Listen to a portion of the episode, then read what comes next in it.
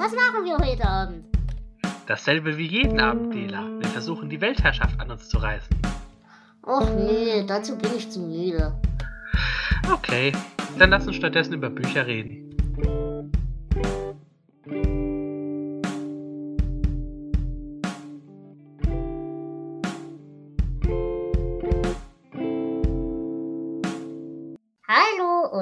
Herzlich willkommen zu einer neuen Folge Delateratur mit Flo. Hallo Flo. Hallo Dela. Ja, ihr merkt schon, dass ihr jetzt seit einiger Zeit nichts mehr von uns gehört habt und ich sage mal, das hat Gründe. Äh, in erster Linie liegt es daran, dass glückliche Podcaster selten podcasten. Ich glaube, darauf lässt sich's runterdampfen, oder? Ich hasse glückliche Podcaster. Gut. Und ich hasse Podcasts.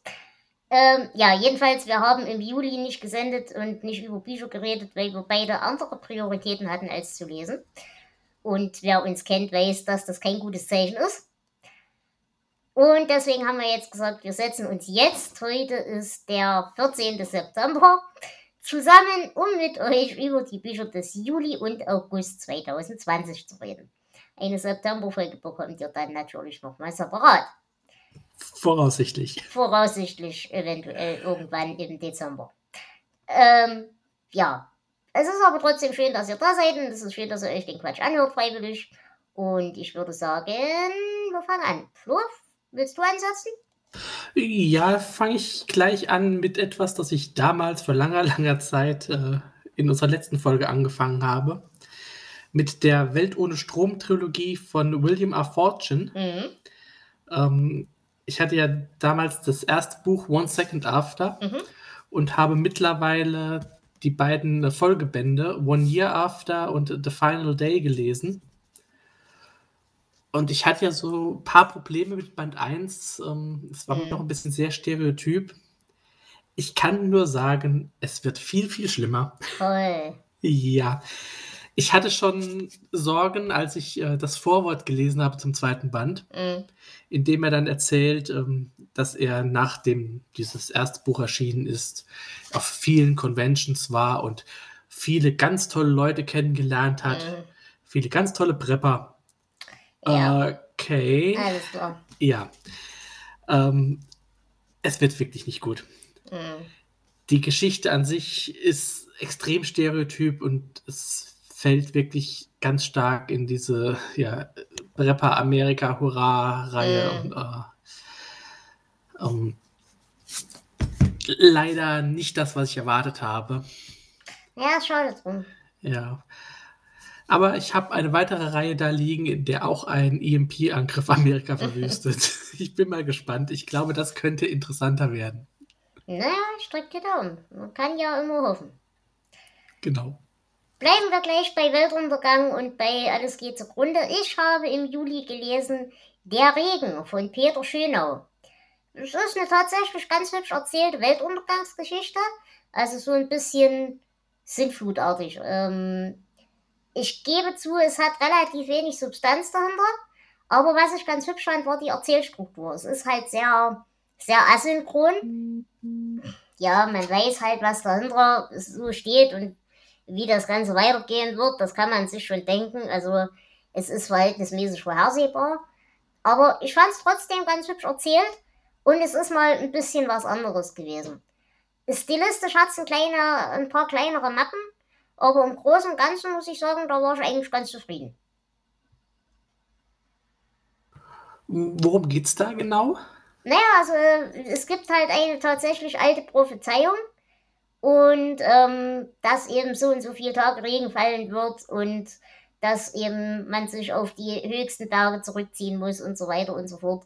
Und natürlich will ihm das niemand glauben und ähm, er ist halt Journalist, verliert dann eben auch seinen Job und so weiter und so fort.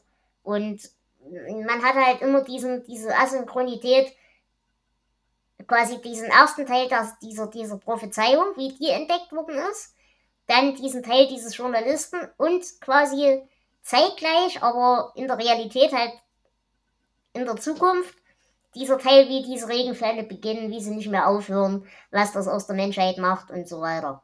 Aber es ist halt nicht viel, es sind, keine Ahnung, 200 Seiten oder so. und demzufolge natürlich auch nicht voll ausgeschöpftes Potenzial.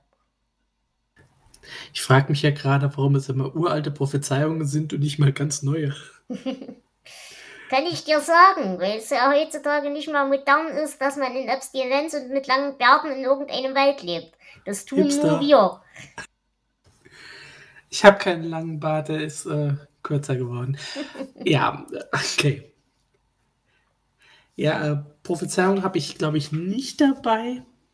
Aber ich habe eine weitere Reihe zu Ende gebracht. Mhm. Aber fast zu Ende, denn es wird wahrscheinlich irgendwann noch eine ein äh, Prolog erscheinen. Mhm. Aber ich habe The Extinction Cycle jetzt gelesen von Nicholas Stansbury Smith. Mal wieder. Mal wieder. Buch 7. Am Ende bleibt nur Finsternis. Mhm. Stimmt nicht ganz. Es hat so ein bisschen positiven äh, Touch am Ende. Wenn man positive Sachen in einer postapokalyptischen Welt, die von mutierten Monstern beherrscht wird. Und wenn man ja. unseren Sinn für positiv hat? Ja, also es ist nicht ganz so, so dramatisch ähm, wie in den Bänden zuvor. Mhm. Die Geschichte wird ja einfach weitererzählt, wie es die ganze Zeit ist. Ähm, er, er, arbeitet ein bisschen wirklich aufs Ende hin, das merkt man schon an. Das heißt, ähm, was früher so ein bisschen episodenhafter war, geht hier mehr ineinander über. Mhm. Und er verlagert auch die Handlung so ein bisschen nach äh, Europa und auch dadurch ein paar neue Figuren. Mhm. Ähm, das hat mir jetzt nicht ganz so gefallen, aber trotzdem ist es eine sehr solide Reihe. Und auch hier zeigt sich mal wieder das alte, die alte Regel, die auch in Zombie-Filmen ja immer wieder vorkommt. Ähm, der Mensch ist immer noch das schlimmere Monster als mhm. alles andere. Aber ist echt nicht schlecht. Also ich freue mich drauf, wenn dann dieser, diese Nullnummer erscheint. Mhm. Na, ich bin gespannt. Und so im gesamten Zyklus würdest du es als auf jeden Fall empfehlenswert sehen. Ja, auf jeden Fall. Mhm. Ich habe mir jetzt auch noch zwei weitere Reihen von äh, diesem Autor zugelegt, oder soweit sie erschienen sind. Das eine ist die eben erwähnte EMP-Reihe. Ja. Äh, Trackers mit vier Bänden, die wird dann halt auch demnächst mal kommen. Und das andere ist so auch so postapokalyptisch Sci-Fi, ja. ähm, Helldivers, wo die Menschheit von Raumstation auf eine verwüstete Erde herabtauchen muss, die komplett verstrahlt und ja, bösartig ist, um irgendwelche Sachen äh, zu retten, die sie brauchen, um im Weltall zu überleben. Mhm. Klingt gut, ich bin sehr gespannt. Ähm, aber wie gesagt, also dem Autor traue ich da schon actionreiche Unterhaltung zu. Also das hat auf jeden Fall Potenzial. So wie es klingt, bin ich gespannt, was du ja. erzählst. Mal sehen, wenn ich dazu komme. Ja, Dinge mit Potenzial und Serien, die ein wenig ein deprimierendes Ende nehmen. Ich habe mal wieder einen neuen Prehuman-Band gelesen von Carl Denning. In dem Fall Prehuman 21 Großalarm in Tokio. Und so gerne ich das mochte, wo ich es angefangen habe, diese Reihe, aber sie wird einfach immer dümmer. Die Charaktere waren ja nun schon von Anfang an wirklich nur Groschenheftroman und schon grundsätzlich echt schlimm. Aber mittlerweile wird's halt nur noch dumm. Also es passiert viel zu viel, aber so viel und so durcheinander, dass es nicht mal mehr eine Handlung ergibt. Nichts davon hat irgendwelche Konsequenzen. Die ganze Figurendarstellung wird mit Band zu Band schlechter. Und es fehlt halt leider mittlerweile, wo ich ja am Anfang noch ein bisschen meinen Spaß dran hatte, so dieses, dieses All Mystery Bullshit Bingo. Ich meine, wir hatten da am Anfang Doppelgänger drin, wir hatten da am Anfang Werwolf-Thematiken drin, wir hatten viel Mythologie und so weiter und so fort. Und das ist halt mittlerweile alles nur noch durch runddumme Action-Sequenzen ersetzt, die absolut keinen Belang mehr haben. Ist echt schade drum. Ich befürchte allerdings, dieser Mensch wird noch 300 solche Bände schreiben und ich werde sie alle 300 lesen. Einfach, weil ich mich gern drüber aufreg. Aber, ja, also, mh, der 21. Band und auch schon der 20. war nicht, nicht toll. Ja, es ist leider oft so bei Reihen, die länger laufen, dass es immer schlimmer wird. Und immer schlimmer und immer mhm. schlimmer. Hm, es ist schade. Ja, ich habe auch Mystery weitergemacht. Mhm. Ich hatte ja vor einiger Zeit erzählt, dass ich ähm, die X-Files Origins gelesen habe, den Roman über Scullys Jugend. Ja. Und da habe ich äh, jetzt Agent of Chaos gelesen, den Roman über Mulders Jugend. Mhm. Ähm, geschrieben von Kami Garcia, die New York Times Bestseller-Autorin ist. Ich kenne sie nicht. Okay. Ähm, ich war auch am Anfang eher so ein bisschen, ne, ich weiß nicht, es hat mich nicht ganz gepackt, aber umso weiter die Geschichte vorangeschritten ist, umso interessanter wurde sie. Mhm. Ähm, wir haben es hier mit einem jugendlichen Mulder zu tun, der einen, äh, ja, an einen Serienkiller gerät. Oh, okay. Der nämlich ähm, Kinder entführt. Und anderem seine Schwester?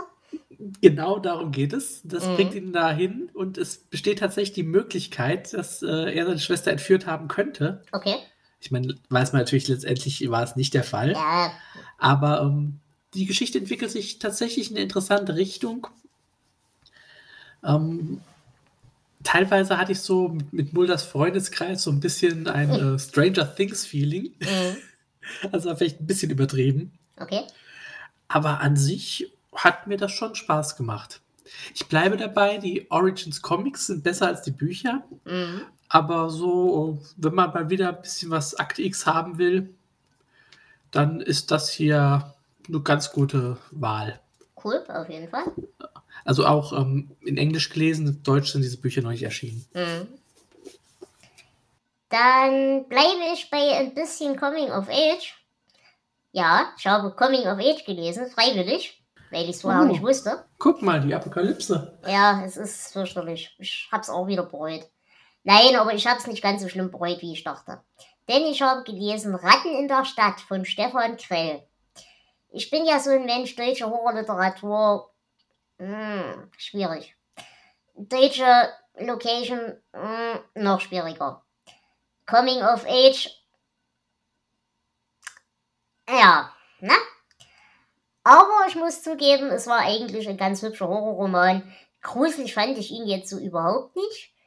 Und die Formulierungen sind halt sehr verkrampft, weil es gerne mit Gewalt jugendlich sein möchte. Und es gibt auch im Gesamten ein bisschen zu viel Brimborium für zu wenig Substanz.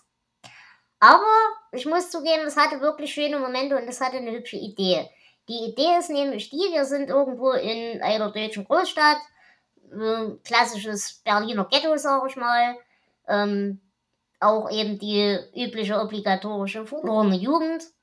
Äh, zu Hause alles scheiße, der Vater vertritt den Hauptcharakter regelmäßig, er traut sich kaum nach Hause, schläft also mehr oder weniger öfters mal in Tunneleingängen oder dunklen Hausfluren und so weiter und so fort.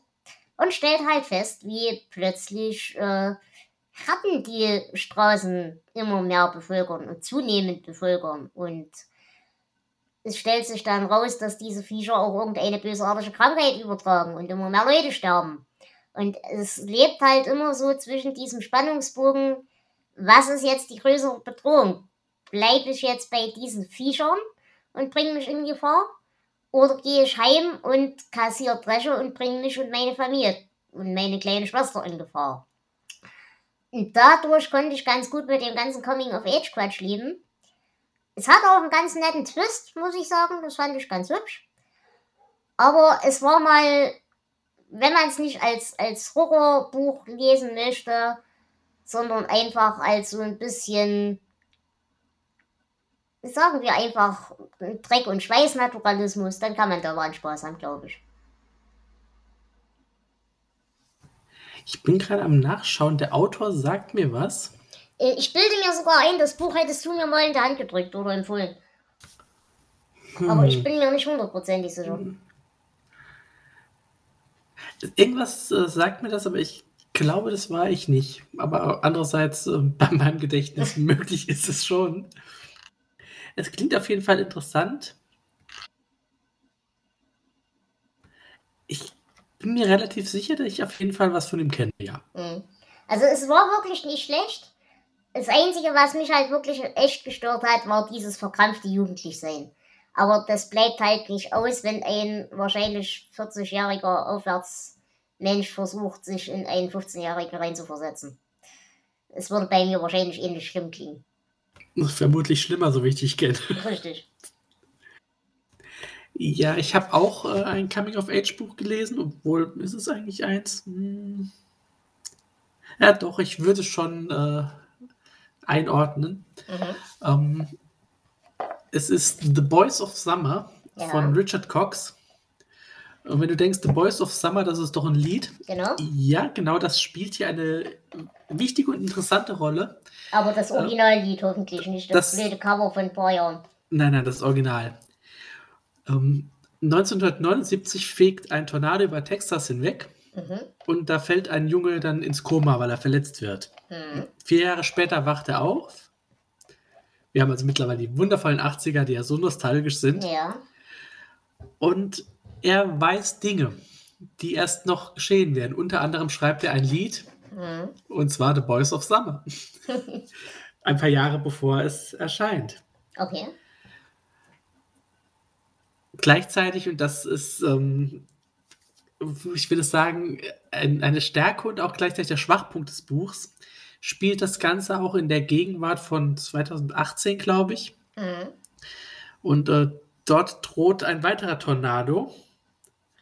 Irgendwie ein düsteres altes Geheimnis, äh, die ganze Stadt zu vernichten. Yay. Und diese Jugendlichen von damals kommen wieder zusammen.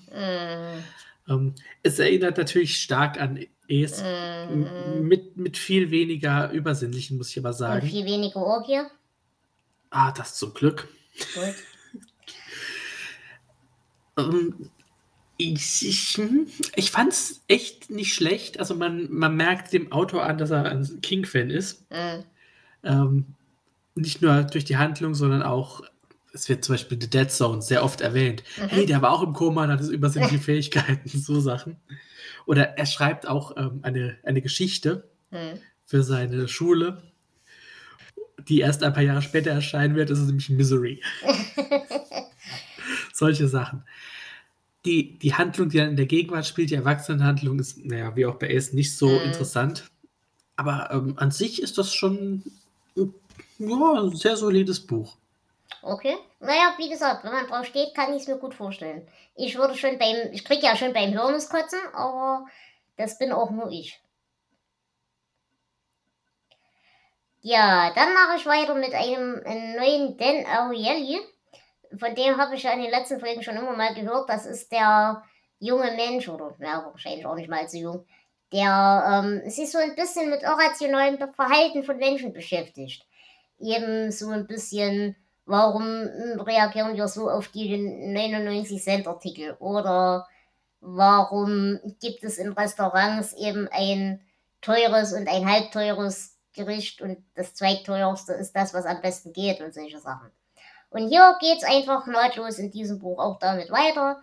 Es ist einfach sehr anekdotisch erzählt, es ist durchaus unterhaltsam und witzig, aber es hat halt absolut keine Substanz. Aber so zum Weghören und mal ab und zu entspannen und gelegentlich mal grinsen, ist es ganz nett. Ja. Man braucht ja auch immer sowas zwischendurch. Das ist immer ganz angenehm. Habe ich jetzt den Namen des Buchs erwähnt? Äh, nein. Predictably Original heißt es. Ja, Ich hatte so zwischendurch ähm, ein paar Kurzgeschichten diesmal. Mhm. Das wird jetzt wahrscheinlich im Herbst, Winter auch wieder mehr kommen. Ja. Ähm, ich habe diese Kurzgeschichtensammlung eigentlich nur aus einem Grund angefangen, weil da die Stephen King Kurzgeschichte Squad D drin ist, die wir für unsere Podstock-Folge von König Bube Dame da Gast gebraucht haben. Die übrigens schon online ist, falls ihr reinhören wollt. Genau, ich glaube, es ist ganz interessant geworden. Also Ich ähm, denke auch, ja. diesmal leider ohne Gast, aber ähm, wir haben gezeigt, wir können es auch ohne. Mhm. Naja. Ein bisschen. Bisschen. Ja, es sind ähm, noch 22 weitere Geschichten drin, ähm, auch von bekannteren Autoren wie ähm, Jack Ketchum oder Mhm. Bentley Little. Und es ist wie jede Kurzgeschichtensammlung, ich nenne auch mal den Titel, es ist A Shivers 8 aus, ähm, vom Verlag Cemetery Dance Mhm. Wie jede Kurzgeschichtensammlung es gibt gute, es gibt richtig geile und es gibt auch Geschichten, bei denen du denkst, äh. mhm. aber so für zwischendurch, die sind alle ziemlich kurz auch nur, ähm, da war es doch ganz schön. Mhm. Ja, ist auf jeden Fall nicht verkehrt. Ich habe auch Spaß gehabt ähm, an einem weiteren Hörbuch Pandora's Lab von Paul R. Offit. Ähm, ein ziemlich cooler Überblick über gut gemeinte Erfindungen, die gnadenlos schiefgegangen sind. Also so Sachen wie Nitratdünger, das zum Beispiel ja unter anderem auch die Ursache unter anderem für Beirut war. Oder für ähm, so Sachen wie die, die Opiat-Erfindung oder die Therapie mit Opiaten und zu was das so in der modernen Welt geführt hat und diese Dinge.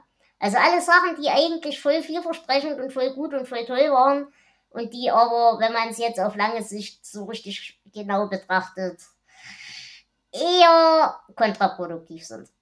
Genauso ähm, Spreng, na, wie heißt Sprengsalz? Ähm, ähm, ähm, hilf mir doch, Schießpulver.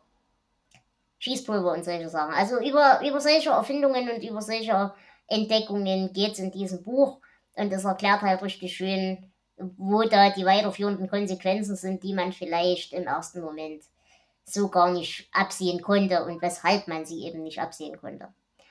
Es war unterhaltsam, es hat rein thematisch auch viel Spaß gemacht. Leider muss ich zugeben, es war ein bisschen ermüdend gelesen als Hörbuch. Aber inhaltlich hat Spaß gemacht. Ja, es klingt auf jeden Fall nicht schlecht. Ich habe, was habe ich denn als, was nehmen wir denn als nächstes?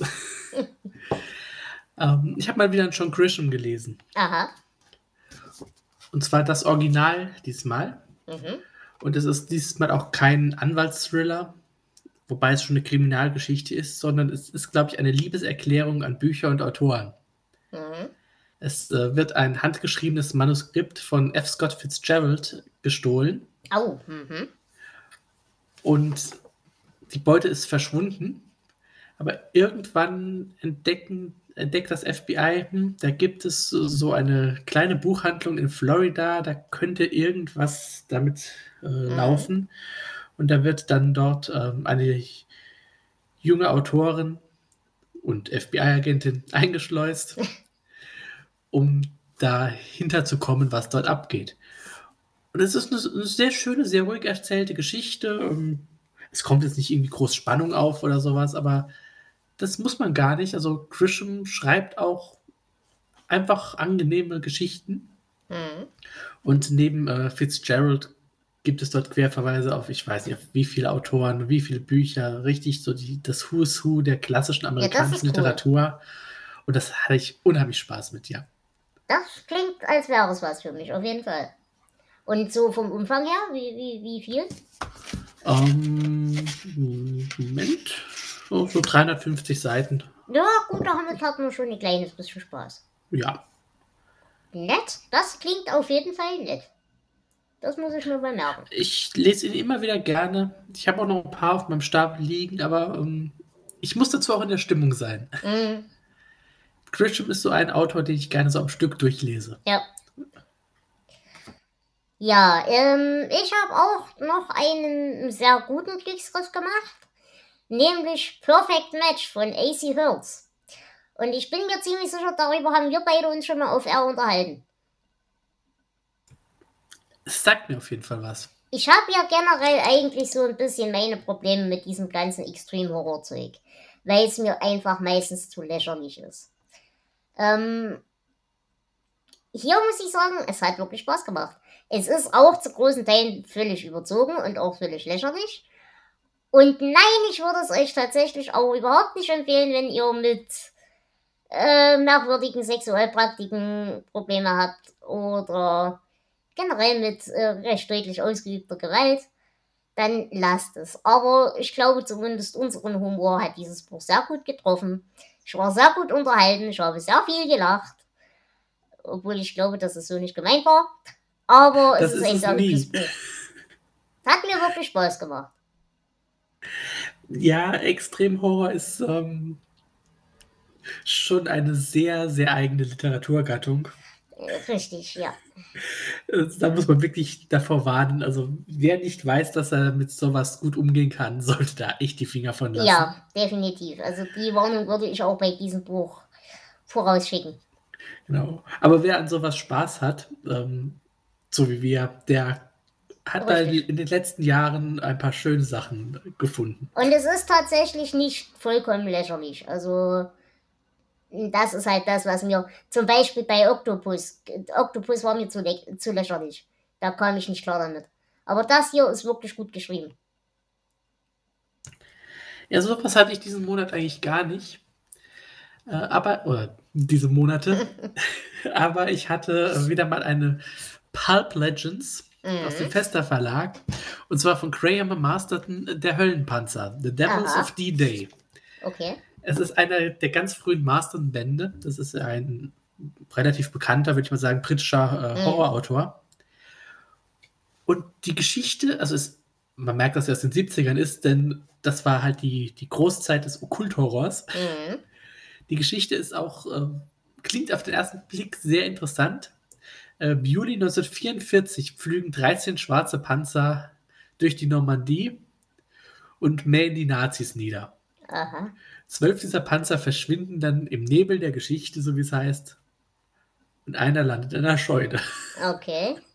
Und 35 Jahre später äh, taucht ein Amerikaner auf, der irgendwie da ein Buch schreiben will und entdeckt diesen alten rostigen Panzer und wird von den Stimmen, die aus dem Panzer kommen, halt immer wieder dahin geführt. Mhm. Und irgendwann wird er dazu gebracht, äh, die, die alten Kreuze und äh, die christlichen Symbole, die den Panzer bannen, ja, zu lösen. Und dann geht die Scheiße halt los. Also auf Deutsch gesagt, Christine mit Panzern. Ja, nur nicht ganz so lächerlich. Okay. Ich meine, ich mein, es ist auch nicht anspruchsvoll, das kann man von so einer Geschichte nicht erwarten, aber äh, hat schon Spaß gemacht. Oh, es klingt nett, auf jeden Fall. Und es hat natürlich alles, was man so erwartet. Die äh, sexy französische Bauerstochter ist, ist dabei und ähm, der versoffene Priester und so weiter. Das klingt gut. Ich glaube, das möchte ich haben. Ja, ich habe also mit dieser Reihe mehr und mehr meinen Spaß. Mhm. Na, Spaß habe ich auch gehabt. Ich habe nämlich mal wieder einen George Mahut gelesen. Ihr erinnert euch, das ist der junge Mensch, der in Unterhosen eine Fahrradreise veranstaltet hat. Oder der mit den, der jeden Tag einen Feiertag, äh, einen kruden Internetfeiertag gefeiert hat. Ihr merkt also, ich lese den eigentlich ganz oft und ganz gerne. Der hat auch wahnsinnig viel schon geschrieben, ist eigentlich selber noch relativ jung, hat aber mittlerweile relativ viele Kinder und ist verheiratet und Zeuge und, und sagt. Aber dieses Buch nennt sich Not Tonight, Josephine und ist ein wirklich witziger Reisebericht über zwei junge Kerle, die ein Schrottauto kaufen und damit das dörfliche Amerika erforschen. Die beiden sind ja eigentlich Briten und ja, das lebt halt so ein bisschen davon. Es sind halt zwei Kumpels, die sich schon seit ewigen Zeiten kennen. Er ist eigentlich gerade frisch verliebt. Seine Freundin äh, ist zurück in England geblieben und es ist, passt ihr eigentlich so gar nicht, dass er den Anfang ihrer Beziehung jetzt mitten im Sechs-Monats-Trip nach Amerika verschwindet. Und von diesem Spannungsverhältnis lebt das Ganze halt. Aber es ist wirklich unterhaltsam erzählt, es macht wirklich Spaß, wie eben alle fünf Meter das Auto in die Knie geht, wie sie sich hinten und vorne bescheißen lassen von den Einheimischen und so weiter und so fort. Ich muss zugeben, die Fahrradreise hat mir besser gefallen. Da war es aber auch einfach noch ein bisschen chaotischer, glaube ich. Und da hat mir die Idee und das Konzept gefallen, von der Großmütigkeit der örtlichen Bevölkerung zu leben. Da, da gab es einen tieferen Gedanken dahinter. Das fehlt mir hier ein bisschen, aber Spaß gehabt habe ich auf jeden Fall damit trotzdem. Ja, es ist halt äh, Amerika. Fuck yeah. Ja, nee, das eben, eben gar nicht, weil sie selber halt keine Amis sind. Ja, ich meine auch so die Umgebung. Da, ja, äh, genau. Ja. Aber ich habe auch wieder was von einem Briten gelesen. Mhm. Einem wohlbekannten Briten, äh, mhm. Bill Bryson. Ja, welches? ähm, ich glaube, du hattest ihn auch schon mal gelesen, äh, Shakespeare, wie ich ihn sehe. Ja. Mhm. Äh, ist ja ein relativ dünner für seine Verhältnisse. Und auch nicht, ich würde sagen, kein typischer Bryson. Nee, er ist ja trocken. Also mir war er Ja. zu trocken. Ja, fand ich auch. Es, es hat so ein paar äh, interessante Fakten über Shakespeare da zusammengesucht. Mhm. Aber irgendwie hat mir auch so der rote Faden ein bisschen gefehlt. Also es war zu, mir zu viel die Welt drumherum und zu wenig tatsächlich Shakespeare. Ja, bin ich, würde ich, würde ich so unterschreiben auf jeden Fall. Hast du es richtig gelesen oder hast du es als Hörbuch gehört? Ich habe es gelesen. Okay. Mhm. Aber es ist, wie gesagt, ein relativ dünnes Buch auch. Ähm, ich glaube, keine 200 Seiten. Ja, ich hab's war- halt damals das Trockene so ein bisschen auf die Lesung, auf die, auf die Lesart gesch geschoben. Weil ich mir dachte, vielleicht ist das wirklich besser, wenn du selber den Text vor dir hast. Mm, Es ist schon etwas trocken, also das muss ich Ja. zugeben. Es fehlt so dieser, dieser typische Bryson-Humor. Ja, Wahrscheinlich, weil er sich hier auch nicht wirklich einbringt, sondern nur historische Fakten Mhm. aufzählt. Genau. Ja, aber jetzt äh, trotzdem schlecht war es jetzt auch nicht. Mhm. Nur wenn mir wenn jemand eine Shakespeare-Biografie lesen möchte, würde ich das jetzt nicht unbedingt empfehlen. Ja, dazu ist es zu oberflächlich, das ist Ja. richtig. Genau. Okay. Ich bleibe gleich bei historischen Fakten und äh, komme auf ein weiteres Hörbuch, was ich gehört habe, hab, was mir auch sehr gut gefallen hat. The Rise of the Yeast von Nicholas P. Money. Und das, muss ich sagen, war wirklich geil. Äh, ein absolutes Nischenthema. Es geht halt darum, wie der, Hefepe der Hefepilz unsere Zivilisation geprägt hat. Von Brauereiwesen über Menschen sind sesshaft geworden, nicht weil sie mehr zu essen haben wollten, sondern weil sie sich in Ruhe besaufen wollten. Und Brauerei geht halt nur mit einem entsprechend festen Rahmen. Äh, bis hin zu Zombie-Pilzen, die irgendwelche Ameisen befallen und die zu hirnlosen Zombies machen und von innen explodieren lassen. Also voll cool, voll gut erzählt, auch richtig toll gelesen. Und es ist wirklich ein interessanter Überblick, mit dem man sich, glaube ich, so noch nie beschäftigt hat. Es wird sicherlich trotzdem nicht so in die Tiefe gehen, wie man das könnte. Aber als Einstieg für ein Thema, an das man noch nie gedacht hat, fand ich es wirklich klasse. Klingt interessant. Ich, mit Hefe ist ja extrem vielschichtig Mhm. und kann in falschen Händen auch, also nicht die Hefe, sondern das Thema, die Hefe auch, extrem trocken werden. Aber äh, doch, es klingt wirklich interessant. Ja, und ich, ich lese halt solche Sachen sehr gerne. Ich meine, ich habe ja im Laufe dieses Jahres schon The Horse and the Wheel and Language gelesen oder gehört. Äh, ich mag halt solche Sachen, die sich so ein bisschen um die ja, Entwicklung der Zivilisation drehen und was da so die ausschlaggebenden Punkte waren. Und ja, klar, ich meine, Menschen trinken gern. Hm, Gut. Menschen backen gern, Menschen, Menschen, Menschen essen gern. Und da bieten sich halt solche Sachen und solche Themen, glaube ich, sehr für einen Detailblick an. Also, das hat wirklich Spaß gemacht.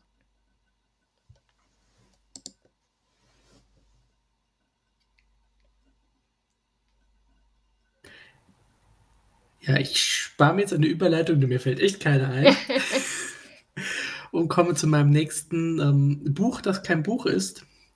Ich habe mal wieder eine Handyman-Check-Geschichte gelesen. Aha, Was ungewöhnlich ist, denn ich habe die Romane ja alle durch. ja.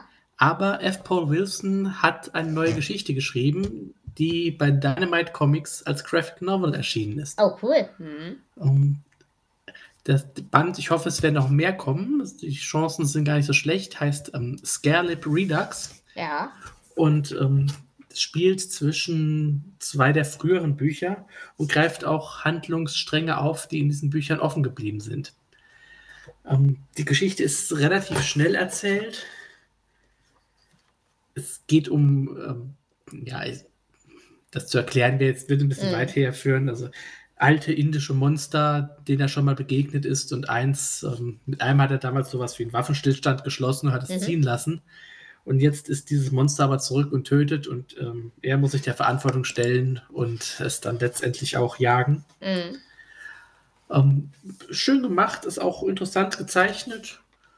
Äh, Ich hoffe echt, dass da noch mehr kommt, äh, denn ähm, ja, das hat Spaß gemacht. Okay, das ist auf jeden Fall interessant. Erinnert mich so ein bisschen an die, an die Na, wie heißt unser Zombie-Mann, den wir beide gerne lesen? Ähm, ähm, ähm, ähm, Keen? Keen, genau. Erinnert mich so ein bisschen an die, an die äh, Reihe von Keen wegen dem ämischen Dämonenaustreiber. Genau. Da erscheint auch demnächst ähm, dann endlich ein Band mit diesen zwei noch fehlenden Geschichten auf Deutsch. Ah, dann äh. Kann ich da nachziehen. Okay. Ja, ähm, bleiben wir, nee, wir bleiben Überleitungen. Wir, wir, wir bleiben dabei, dass wir Überleitungen lassen. Ich habe gehört, Why Dinosaurs Matter von Kenneth Laukubara. Und das muss ich sagen, fand ich enorm witzig. Ihr merkt schon, Dinosaurier sind bei mir immer dann, wenn ich wirklich ums Verrecken keine Ahnung habe, was ich sonst anhören soll. Aber das fand ich mal eine echt lustige Herangehensweise, weil er das ganze Buch so aufzieht, die Sieger schreiben die Geschichte und das gilt auch für Massensterben. Und wir als Säugetiere waren nun mal durch einen dummen Zufall diejenigen, die das Ganze überlebt haben. Und wenn man sich mal so vorstellt, wie das alles so dargestellt wird, wird es immer hingestellt, als wären Dinosaurier so voll die Verlierer. Die waren zu doof, sich anzupassen, die haben das alles nicht gecheckt und, na? Äh, Sagte der Klimaleugner. Genau, so, so in der Art. Und das fand ich eigentlich so toll, dass er diese ganze Geschichte so aufgezogen hat, warum das eben doch nicht so ist, dass die einfach nur doof waren und Verlierer, sondern dass die eben voll anpassungsfähig waren und wie lange es trotz allen möglicher Katastrophen funktioniert hat und so weiter und so fort. Aber eben auch, warum der Punkt dann irgendwann da war, wo alle Anpassung nichts mehr geholfen hat. Und weshalb die Wahrscheinlichkeit groß ist, dass es uns genauso gehen wird. Aber eben so ein bisschen mit einem Augenzwinkern, so ein bisschen mh, hm, schon ganz schön hinterhältig mit der Gummikeule, aber hat wirklich Spaß gemacht zu hören. Kann ich überhaupt nicht meckern. Und auch wirklich interessant gelesen. Also nicht so, dass man einschläft. Das ist bei Hörbüchern immer wichtig. Ja. Es sei denn, man will einschlafen, dann ist es natürlich doof. Aber zum Einschlafen hört man ja alt und verbittert auf diesem Kanal. Auch dieser Podcast verschiebt sich äh, aufgrund glücklicher Podcaster. Gut, Flo, wie viele hast du noch? Ich habe jetzt zwei Stück. Ah, ich habe noch drei, das passt ganz gut. Gut, dann. Ich habe ein Buch von Richard Yates gelesen. Aha. Sagt dir der Mann was? Vermutlich Irgendwie nicht. schon. Es kann sein, dass ich ihn schon mal erwähnt habe. Ich hatte vor längerer Zeit mal eine Kurzgeschichtensammlung gelesen, die ich mir einfach nur wegen dem Titel gekauft habe. Mhm. Die hieß Elf Arten der Einsamkeit. Ja. Und ich war begeistert. Und äh, jetzt habe ich gelesen Easter Parade. Und das ist ein Roman, der so von den 30er bis in die 60er Jahre in den USA spielt mhm. und zwei Schwestern begleitet. Äh, es ist einfach eine Familiengeschichte, interessant erzählt. Die eine ähm, heiratet früh, bekommt Kinder und hat so ein unglückliches Familienleben. Mhm. Die andere macht Karriere und stürzt sich von einer Affäre in die nächste. Und äh, ja, es ist schwer zu beschreiben. Es hat so, so ein ganz eigenes ähm, melancholisches Feeling, das ich sehr mag und das aber auch hier nicht so, nicht so plakativ rüberkommt äh, wie bei manchen anderen Sachen. Mhm. Also ähm, es ist ein Autor, von dem ich auf jeden Fall, ich habe auch schon wieder eins auf meinem Stapel liegen, noch einiges mehr lesen möchte. Okay. Ähm, erinnert mich so ein bisschen an, an Philip Roth, aber wenn er gut ist. Den, bei dem habe ich eher so Hit und Miss. ja. Klingt auf jeden Fall interessant. Gut. Ja, es ist, ist auch, wenn es ähm, in einer Vergangenheit spielt, doch ein auch teilweise recht aktuelles Buch. Mhm. Also mir hat es sehr gut gefallen. Und auch Und jetzt nicht sprach, sprachlich relativ, relativ modern. Äh, sprachlich sehr modern. Also okay. Der Autor ist, ähm, ja gut, das Buch ist, glaube ich, aus den 70ern. Ich weiß nicht, ob der überhaupt noch lebt. Ja. Aber ähm, ist ziemlich gut übersetzt, würde ich okay. mal sagen. Mhm. Lässt sich sehr, sehr flüssig lesen. Okay. Dann habe ich äh, im August mal wieder eines meiner absoluten Lieblingsbücher rausgekramt, nämlich And the S Saw the Angel von Nick Cave. Hast du das jemals in der Hand gehabt? Ich kenne es, habe es aber noch nicht gelesen. Du musst es lesen, es ist so ein wundervolles Buch. Ich liebe, liebe, liebe, liebe, liebe es. Das ist. Es ist ganz schwer zu beschreiben. Es, es, es hat einen taubstummen Hauptcharakter der in seine Welt so überhaupt nicht reinpasst. Aber nicht mal unbedingt wegen seiner Behinderung auch, sondern einfach in seiner Gesamtart.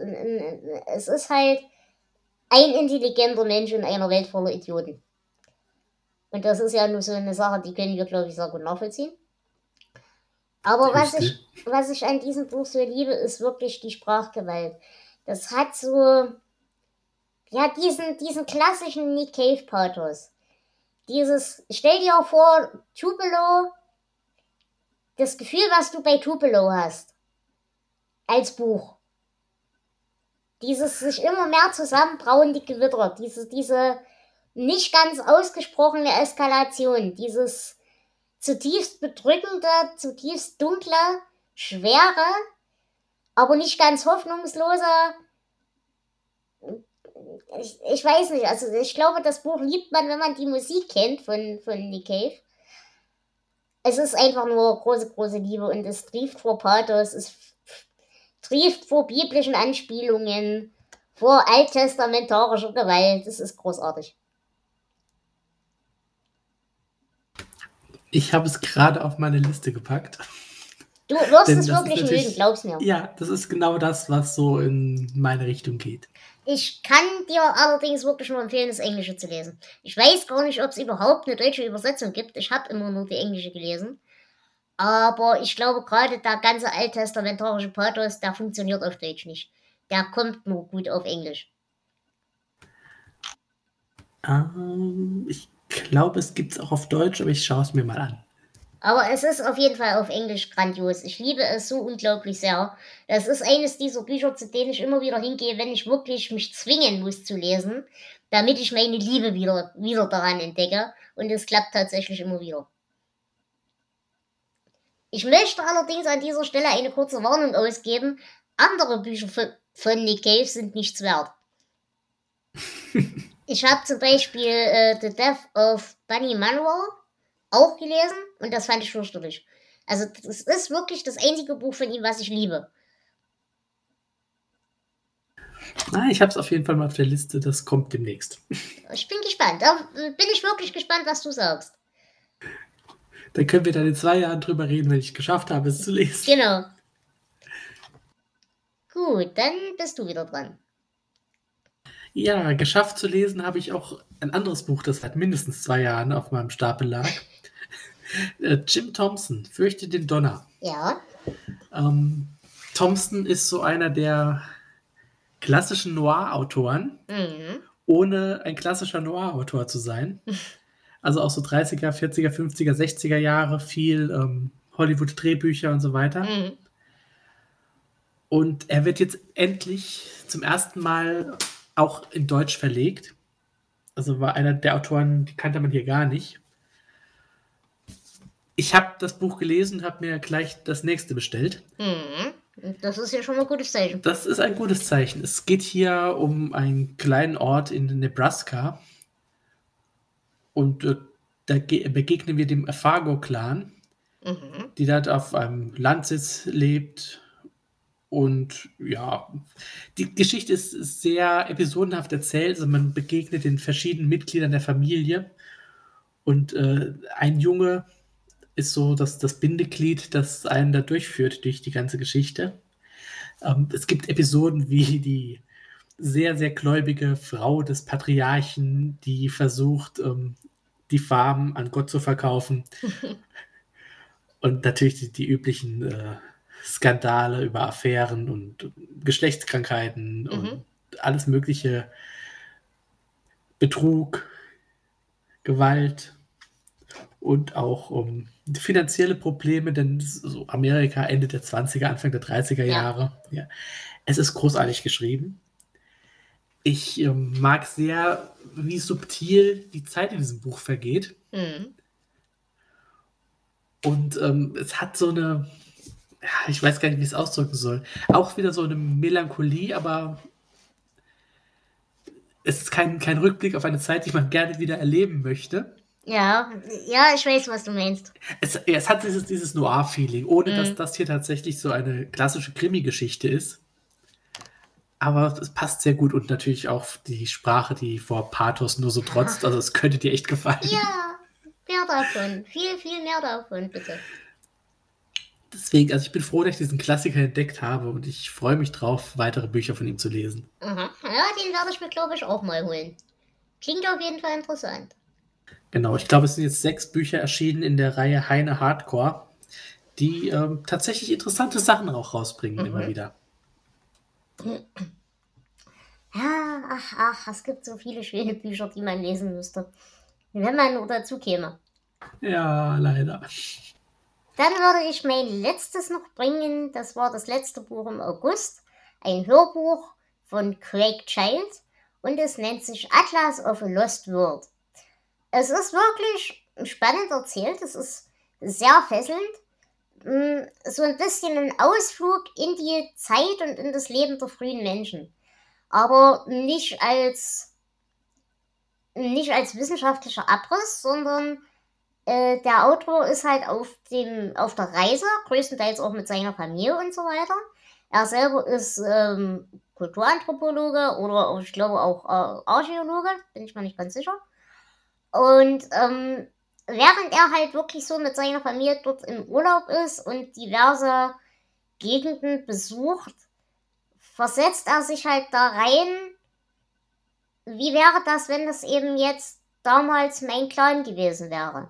Wer würde welche Rolle ausfüllen? Wer würde vielleicht an was schon lang gestorben sein? Zum Beispiel haut sich sein Sohn an irgendwas ganz böse den Kopf an und blutet wie verrückt und ähm, diese Dinge.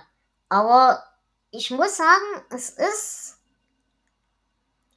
auf der empathischen Ebene für mich ein sehr interessantes Buch gewesen. Und das habe ich auch in diesem Monat schon festgestellt, da werden wir aber später drüber reden. Der Mensch hat ein unglaublich gutes Talent, irgendeine ganz eigenartige Ebene in einem zu berühren. Das sind tatsächlich berührende Bücher und ich könnte nicht festmachen, woran es liegt. Aber es ist halt nicht nur das, es ist halt nicht nur, dass es diese undefinierbare alte Sehnsucht nach anderen Zeiten in einem trifft, sondern es spart halt auch wirklich nicht an Einordnung. Also man hat halt trotz allem diesen, diesen wissenschaftlichen Kontext dazu. Und das fand ich wirklich klasse. Das hat mir wirklich großen Spaß gemacht, das Buch.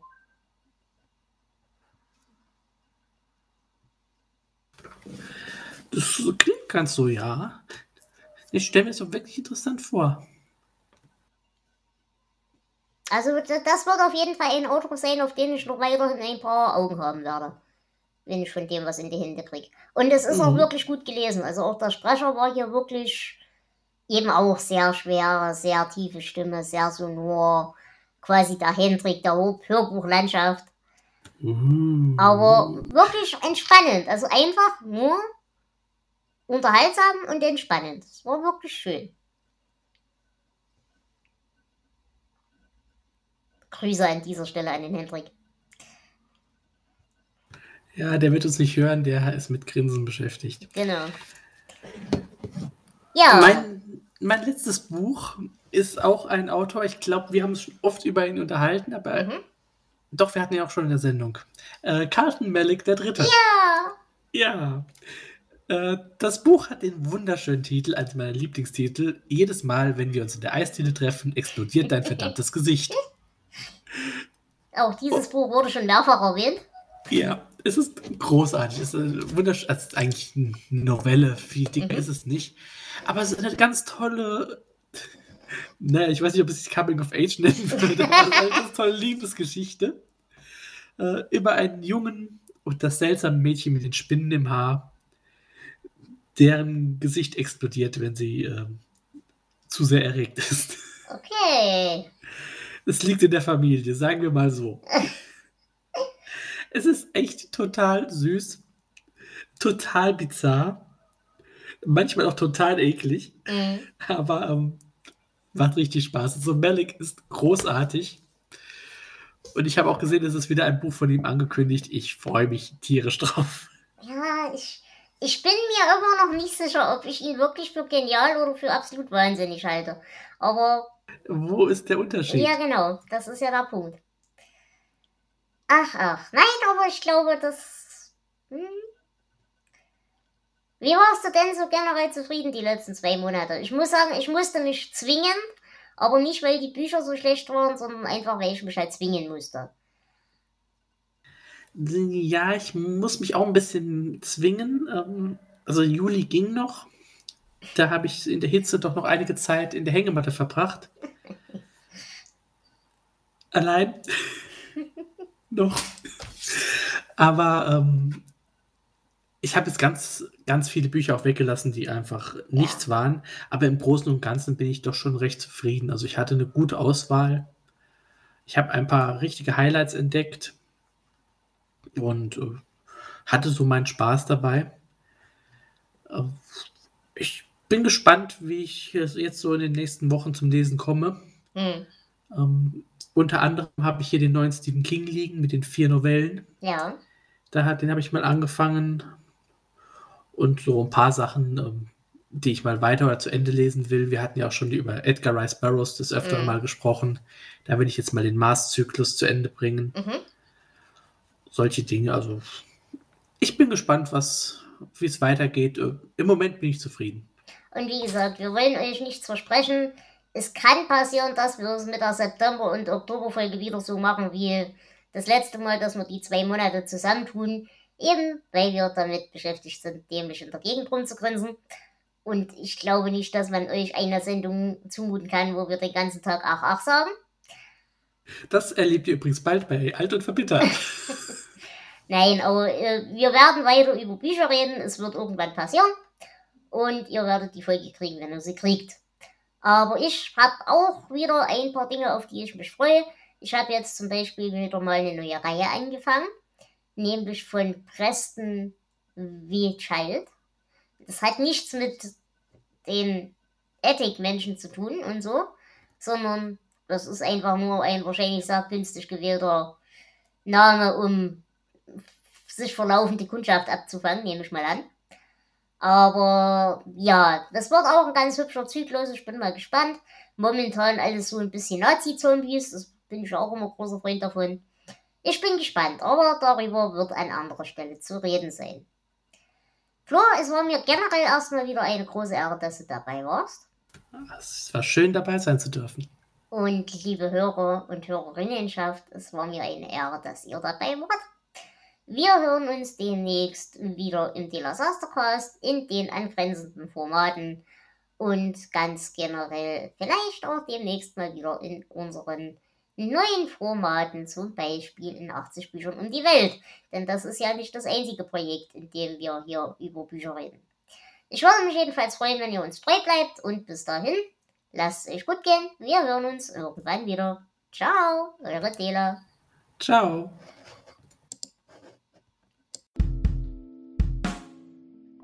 Das war Delateratur mit Flo.